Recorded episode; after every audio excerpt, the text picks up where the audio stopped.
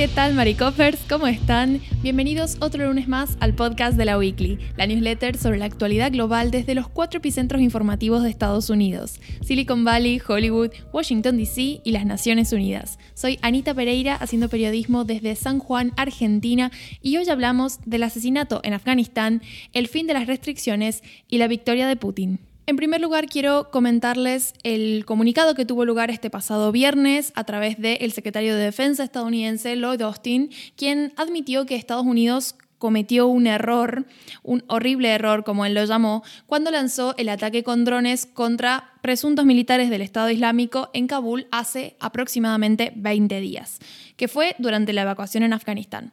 Ahora, vamos a hablar un poco más en detalle de por qué Austin lo calificó como un error y cuál, es, eh, cuál fue el resultado final de esta intervención estadounidense. El ataque tuvo lugar el día 29 de agosto y ocurrió algunos días después de este ataque suicida que hubo en el aeropuerto de Kabul. Recordemos que estos eventos están enmarcados en la apresurada salida de Estados Unidos de Afganistán luego de, los que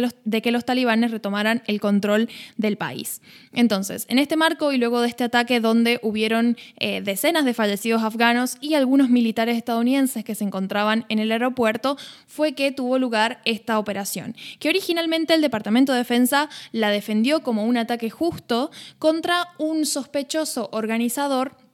de ISIS Khorasan, que es bueno, una, una facción terrorista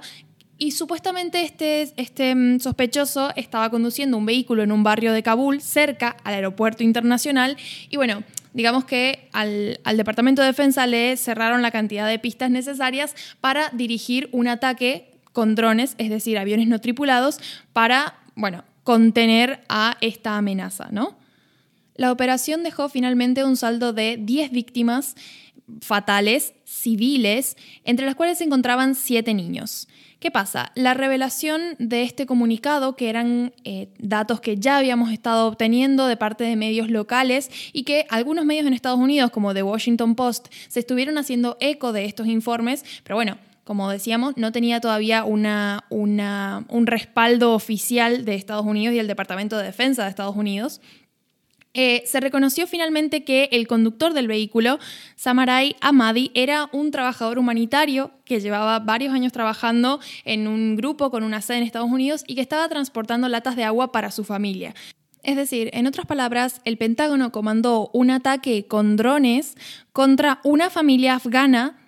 con un resultado de 10 víctimas mortales, entre las cuales se encontraban 7 niños. Y digo esto porque no solamente es gravísimo el evento, sino que a esto se añade la gravedad de que el Pentágono se tomó casi 20 días para reconocer que efectivamente habían cometido un horrible error, como dijo el general Austin el general Kenneth Mackenzie, que encabeza el Comando Central de Estados Unidos y que ha supervisado la misión de Afganistán hasta el final, reconoció que mm, han tenido mucha incidencia en esto de determinar los errores que ha cometido el Pentágono, el hecho de que varios medios de comunicación estadounidenses estuvieran publicando informes relacionados con las víctimas civiles y con el verdadero resultado de la operación en Afganistán. De hecho, una de las declaraciones que hemos adjuntado en la newsletter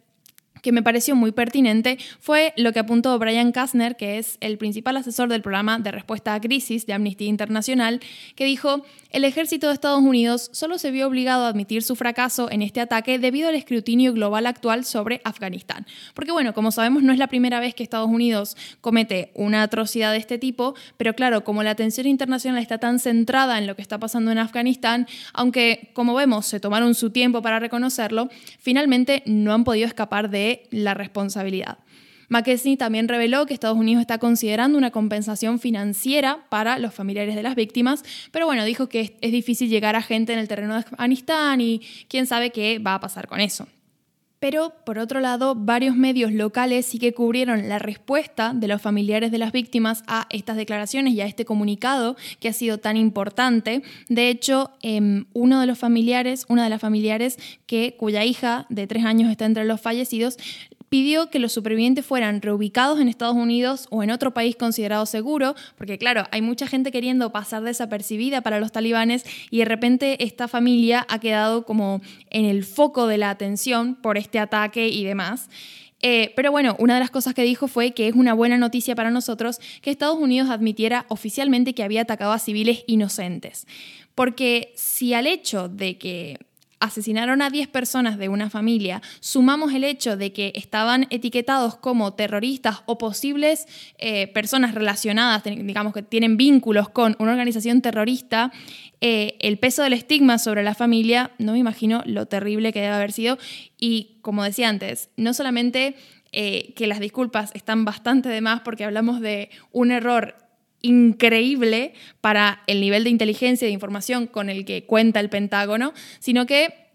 también estamos hablando de que estas disculpas están llegando casi un mes después del hecho, lo cual no es poca cosa y bueno, deja mucho que desear sobre el accionar del Pentágono. Qué difícil que es em, cambiar de tema después de esto que les acabo de contar. Pero bueno, para completar un poco el informe que les ofrecemos todos los lunes desde la Weekly, paso a la siguiente información, que es que Estados Unidos ha levantado finalmente las restricciones de viajeros internacionales a partir de noviembre. La medida va a tomar efectos a principios de este mes y va a requerir que todos los viajeros tengan la pauta de vacunación completa y se hayan hecho un test negativo de coronavirus los días previos a la visita. Queda confirmar qué vacunas van a aceptar como buenas, porque como sabemos, en muchos países que han habilitado la entrada de turistas y de viajeros extranjeros han puesto limitaciones en qué tipo de vacuna es válida para, para considerar que tienen la pauta de vacunación completa. Por ahora en Estados Unidos solamente están aprobadas para el uso de emergencia las de Pfizer, Biotech, Moderna y Johnson Johnson Janssen. El anuncio encaja en un momento de relaciones diplomáticas dañadas entre Europa y los Estados Unidos de Biden, especialmente por parte de Francia, que, como sabemos, eh, ha estado un poco mm, dolida por el acuerdo entre Reino Unido, Australia y Estados Unidos para hacer frente a China. Pero bueno, vamos a ver cómo mm, Biden logra conciliar un poco estas relaciones internacionales y esperando que la habilitación sirva para que muchas familias Europa-estadounidenses se reencuentren. Por último, vamos a hablar del el resultado de las elecciones parlamentarias celebradas este pasado fin de semana en Rusia, donde el partido de Vladimir Putin se aseguró una nueva y abrumadora victoria. Tras el primer escrutinio del domingo, las fuerzas opositoras parecían haber recortado terreno al presidente, suficiente como para hacerle perder esta supermayoría parlamentaria, pero el recuento de votos online anunciado el lunes despedazó estas ventajas de los candidatos de la oposición que han terminado perdiendo en decenas de distritos electorales donde hasta hace unas horas llevaban ventaja. El historial electoral de Rusia no es precisamente el mejor de una supuesta democracia, pero este año la represión contra la oposición ha sido particularmente dura en multitud de frentes. Hemos tenido detenciones, presiones a los gigantes tecnológicos y varias situaciones que hemos ido cubriendo en la newsletter y que probablemente tengamos la posibilidad de ver en los próximos meses con el resultado fresco de estas elecciones parlamentarias. Eso ha sido todo por mi parte. Como saben, en la newsletter les hemos dejado algunos links a artículos para profundizar cualquiera de estos titulares, si alguno les ha llamado particularmente la atención. La cobertura del Washington Post sobre la cuestión de los drones y las víctimas en Afganistán está siendo bastante exhaustiva, por si le quieren dar una miradita. Y bueno, saben que los suscriptores premium nos encuentran mañana mismo con otros titulares y otras novedades. Y los que no, nos vemos directamente el viernes si todo sale bien, ahora que Emilio ha recuperado agenda de siempre. Así que bueno, nos estamos escuchando. Saludos y que tengan buena semana.